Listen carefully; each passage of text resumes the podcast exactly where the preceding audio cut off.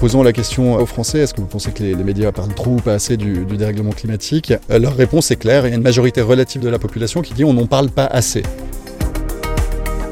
J'aimerais qu'il ne soit plus possible d'identifier spécifiquement les articles qui traitent du climat. Il est important de parler de la gravité de la situation. Ça, c'est notre travail de journaliste, d'informer sur ce qui est en train réellement de se passer et ce que veut dire le changement climatique. Mais on ne peut pas en rester là, au constat du problème. Il faut aussi dire aussi qu'est-ce qu'on fait face à ça?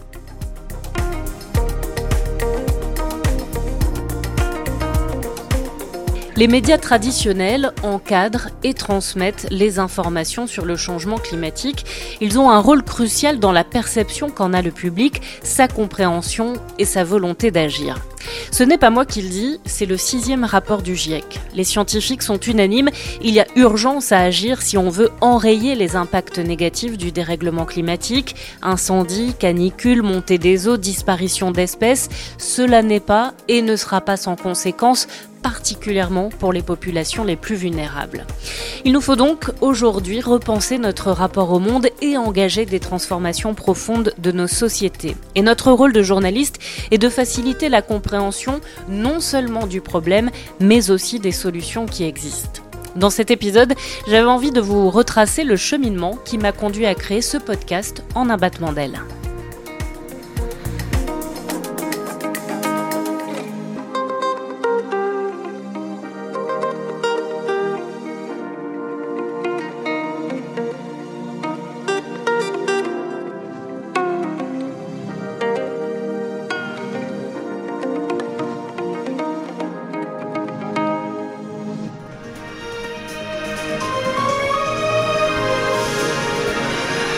Bonsoir à tous, bienvenue dans le 20h. Nous sommes le mardi 18 juillet et dans l'actualité ce soir, il y a d'abord les incendies en Grèce. Ils se multiplient autour d'Athènes. Là, c'est intéressant parce que ça se voit qu'ils parlent de plus en plus des conséquences du réchauffement climatique. Ce qui va être intéressant, c'est de voir s'ils font le lien avec, euh, avec les causes et s'ils en parlent de manière autrement qu'angoissante. Ça fait une heure que le feu descend. Regardez, la maison est perdue. Le vent souffle extrêmement fort et renforce l'incendie. Là, c'est vraiment des images angoissantes. C'est apocalyptique. Eva Morel et Annelise Vernier sont les cofondatrices de l'association Cota Climat.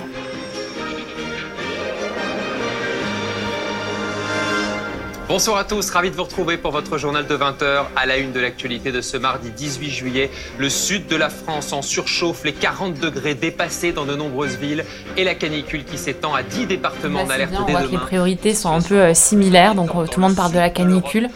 Notre série consacrée au job d'été, premier épisode dans la peau ah. d'un steward.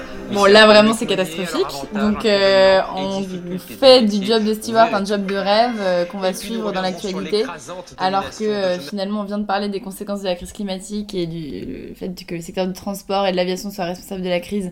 Donc là voilà, c'est typiquement un exemple de dissonance qu'on peut observer en plein JT.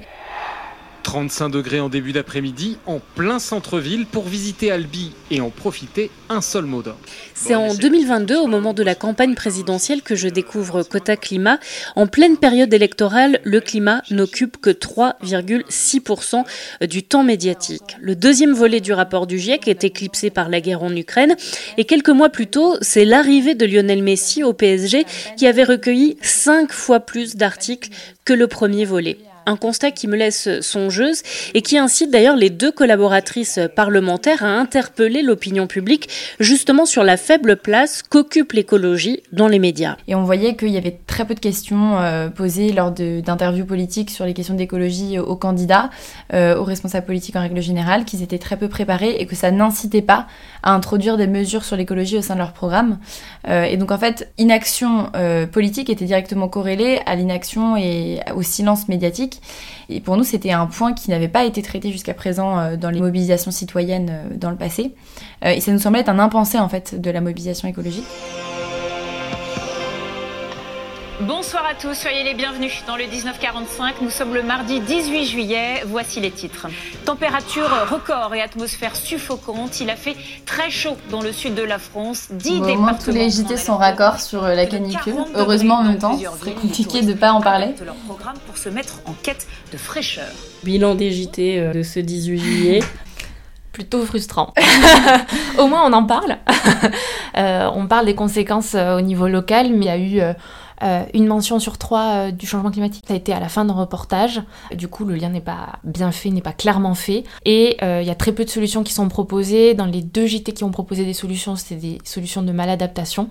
Donc ça, on peut le regretter. Et dans le JT de TF1, il n'y a carrément pas eu de solution. Juste, on a eu deux minutes d'une scène apocalyptique. Et, et juste, en fait, on peut se dire que c'est une force surnaturelle qui crée cette chaleur et qui nous qui enflamme nos territoires.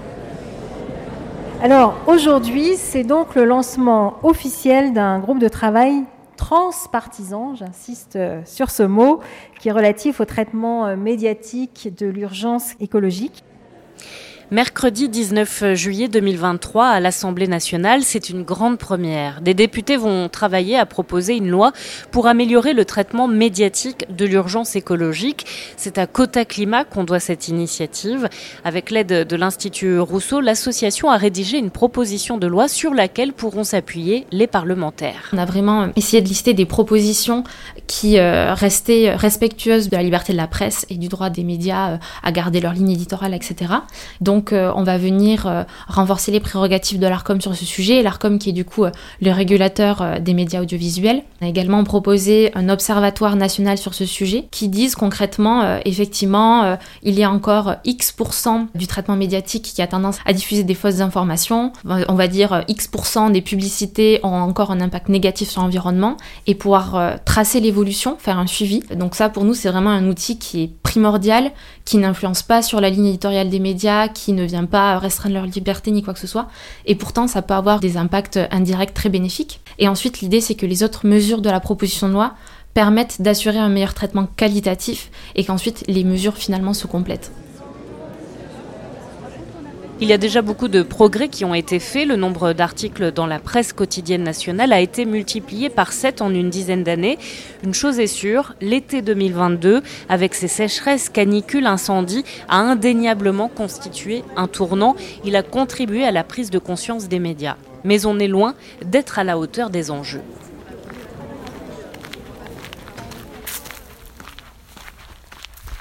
Laurent Cordonnier, je suis docteur en, en sciences sociales. Euh, je dirige la, la, recherche à la Fondation Descartes, qui est une fondation qui est consacrée aux questions d'information et de désinformation. Et euh, je travaille en tant que sociologue, euh, également associé à un laboratoire Sorbonne Université. C'est dans les jardins de l'hôtel de l'AC, juste après le lancement du groupe de travail parlementaire, que je retrouve Laurent Cordonnier. Il a publié une étude intitulée Information et engagement climatique. L'objectif était de comprendre la manière dont les Français s'informent sur le climat et si cela avait une influence sur leur disposition à l'action. On est loin de la saturation. On a interrogé le panel représentatif de la population l'été dernier, au pic de chaleur de l'été, tandis que les, médias parlaient le plus sur l'année de, des sujets climatiques. De météo, hein, vraiment de climat. Et en réalité, en posant la question à ce moment-là aux Français, est-ce que vous pensez que les, médias parlent trop ou pas assez du, dérèglement climatique Leur réponse est claire. Il y a une majorité relative de la population qui dit on n'en parle pas assez. Ben, ça m'a un peu surpris. Moi, je pensais qu'il y aurait un espèce de, phénomène de saturation informationnelle sur le sujet, surtout à ce moment-là de l'année. C'est pas le cas. Par contre, il se montre critique dans la manière dont on traite euh, ces euh, informations-là. Pas assez rigoureux, pas assez de solutions, pas assez de tout. Absolument. Euh, On a testé un certain nombre de critiques qui pouvaient être adressées à la couverture euh, médiatique du climat en France. Et ce qu'on voit, c'est que la, première critique qui est avancée par la population, euh, de façon très homogène au sein de la population, vraiment une très grande majorité des, gens pensent que c'est pas assez orienté vers les solutions. Ce qui est un point, en effet, très, très, très intéressant. Ensuite, on trouve des critiques sur la couverture climatique, médiatique du climat, pardon, qui varient un peu en fonction des orientations politiques des individus. Les, les, personnes qui sont plus à droite du spectre politique considèrent davantage que le climat est traité de façon trop partisane, de façon euh, trop militante par les médias, quelque chose qu'on ne retrouve pas du tout plus à gauche du spectre. Par contre, tout le monde se retrouve, comme je vous le disais, sur l'idée que c'était c'est pas assez porteur de solutions.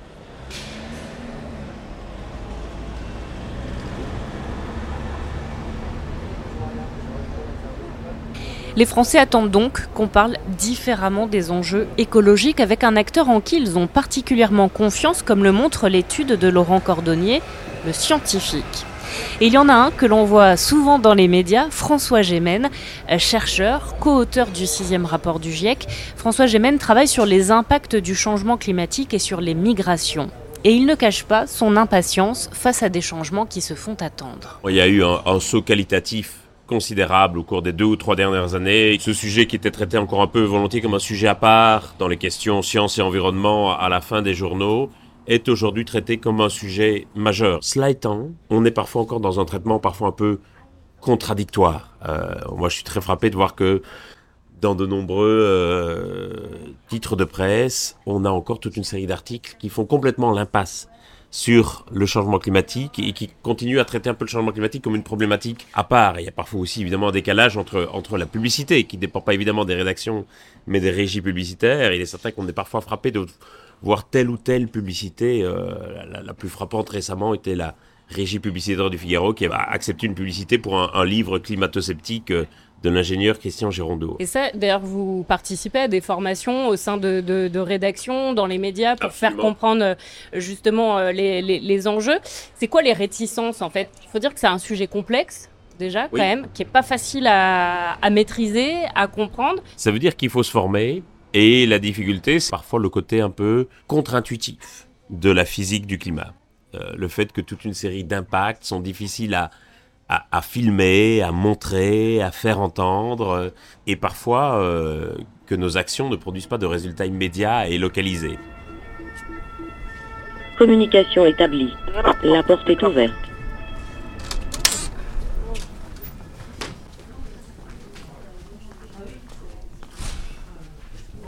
On voit le cinquième, là, là où il y a une grande partie de la rédaction, dont Planète. Ok. Simon Roger est le rédacteur en chef du service Planète au journal Le Monde. Donc là, directement la rédac. Là, donc la partie desk, la partie euh, rédaction, le service vidéo. C'est à côté de la gare d'Austerlitz, dans le 13e arrondissement de Paris, qu'est installé le nouveau siège du Monde. Un immense immeuble de métal et de verre qui accueille depuis 2020 tous les titres du groupe.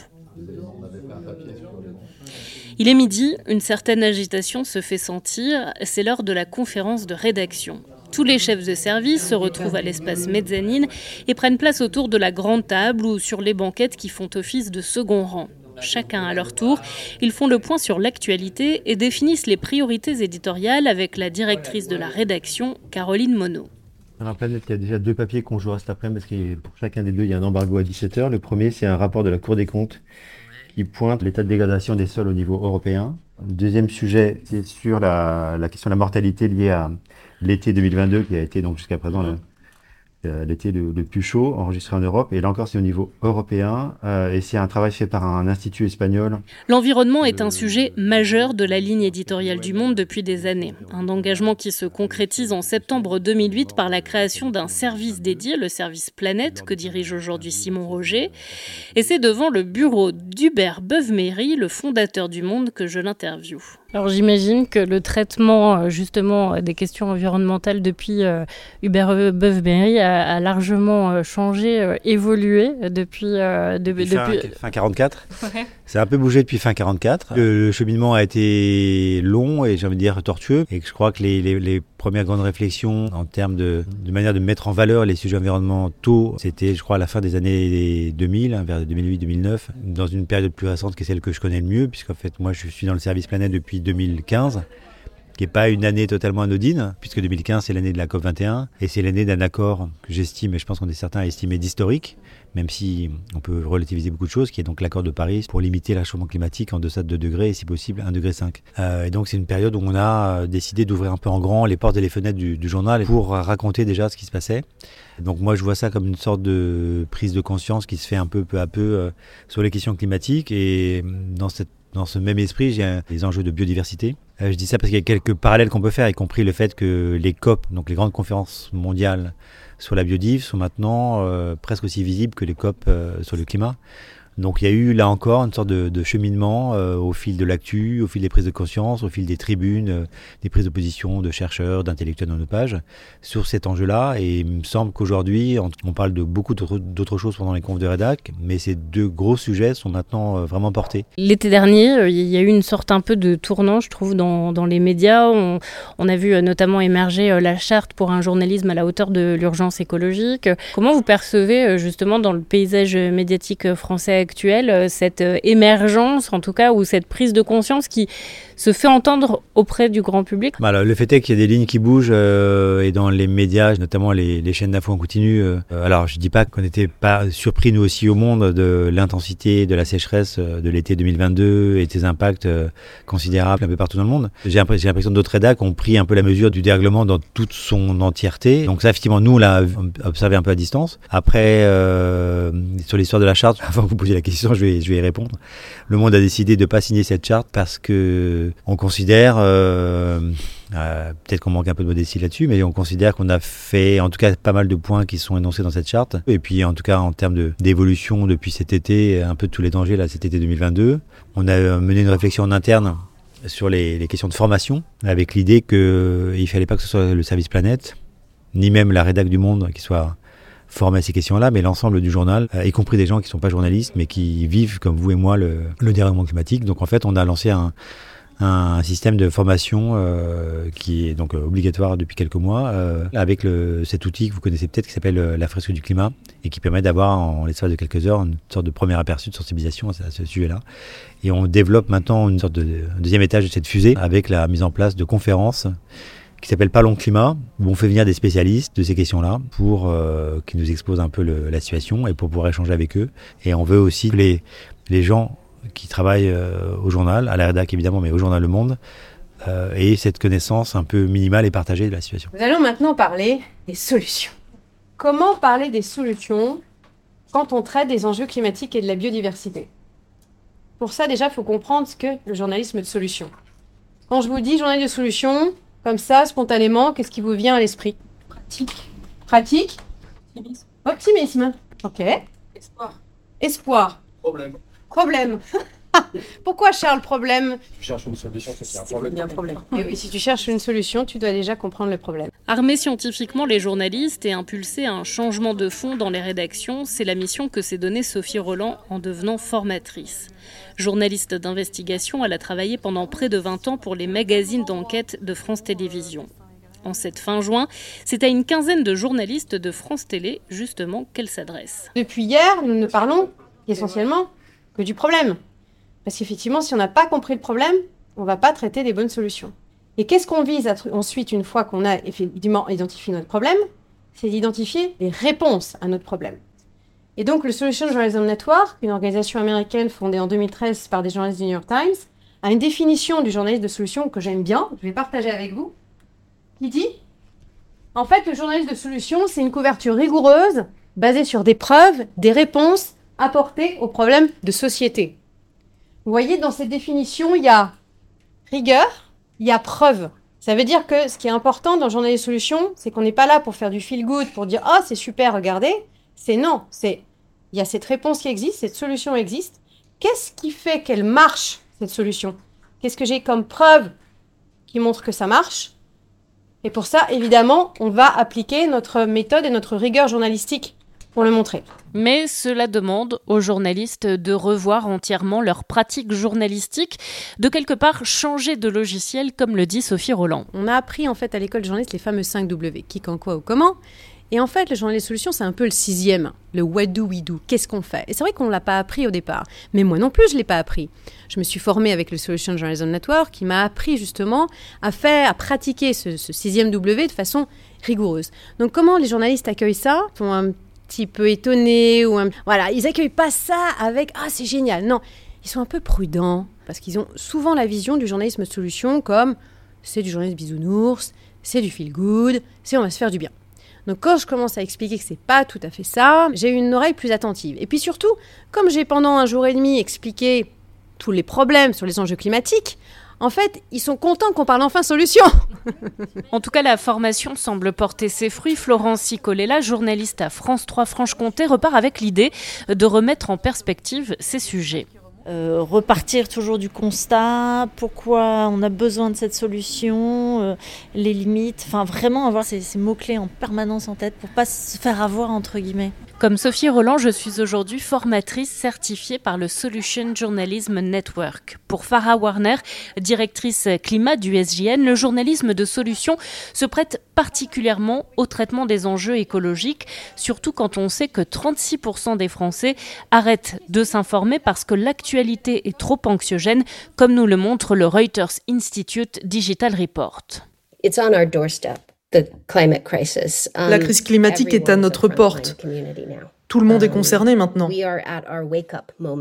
Et c'est l'heure du sursaut si nous ne nous réveillons pas et si les médias ne font pas attention, notre audience, les citoyens iront ailleurs. Et je crois qu'il y a un véritable euh, enjeu démocratique aussi à accompagner euh, euh, les gens pour continuer à s'informer. Si ce lien est pleinement rompu, un grand nombre de gens vont se détourner de l'actualité et je crois que ça, c'est profondément quelque chose que nous, journalistes, on doit empêcher. Yeah, I...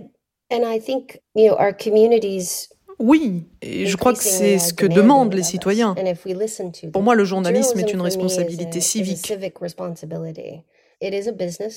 Alors oui, c'est une entreprise, il faut se financer, mais avoir des médias qui fonctionnent bien est aussi un signe d'une société qui va bien.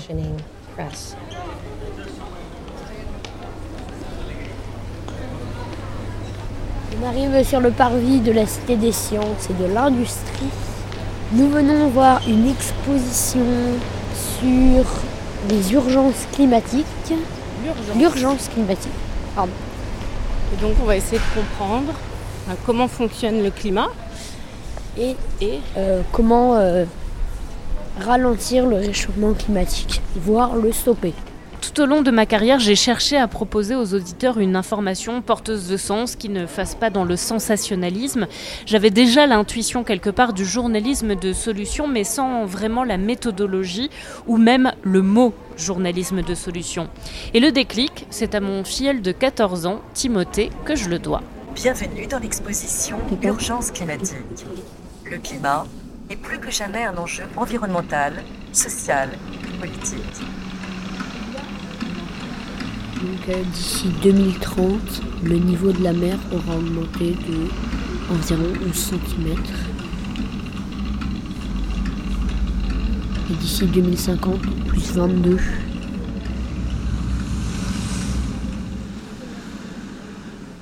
Agissons. Ah, on est dans la partie on peut agir. Êtes-vous plutôt optimiste ou au contraire, votre vision est négative alors là, c'est notre vision de l'avenir. Est-ce que ça nous donne envie d'agir ou est-ce que ça nous paralyse Par rapport à l'environnement, 1. Il n'y a rien à faire, la nature est indépendante de nous et suivra le cours de son évolution. 2. Je change mes habitudes pour prendre en compte l'environnement. Par exemple, je prends moins la voiture, je trie mes déchets, je consomme moins et plus local. 3. L'humanité a saccagé les équilibres naturels maintenant irréversiblement perturbés. Il est impossible de faire machine arrière. 4. La société entière, politique, citoyens, entreprises, etc. peut encore agir pour ne plus impacter les écosystèmes naturels. Je vais dire le 2. Je crois en l'être humain et à l'intelligence collective. Nous arriverons à nous coordonner pour réagir. Oui. Je suis optimiste, moi. Bon, fin de l'expo. Ouais. C'était trop cool. Ça te procure quoi comme émotion? Est-ce que ça te fait un peu peur? Oui, euh, je me dis c'est une responsabilité qui pèse sur moi. Ça veut dire quoi une responsabilité? En fait, ça ne veut pas dire que c'est nous qui devons euh, tout faire pour euh, changer ça euh, tout seul, mais plutôt tout le monde doit faire des petits gestes. Parce que plusieurs petits gestes, ça fait un gros geste. C'est aussi pour lui que je me lance dans cette aventure. En 2050, Timothée aura 41 ans, c'est l'âge que j'ai aujourd'hui, et je veux pouvoir euh, le regarder dans les yeux, lui dire que moi aussi j'ai fait ma part, et visiblement cela ne le laisse pas indifférent. J'ai décidé d'appeler ce podcast en un battement d'aile en référence à l'effet papillon. Je suis convaincue que si chacun à son niveau, citoyen, entreprise, gouvernement, médias, agit, que nous pourrons créer un mouvement qui nous permettra d'être à la hauteur des défis qui nous attendent.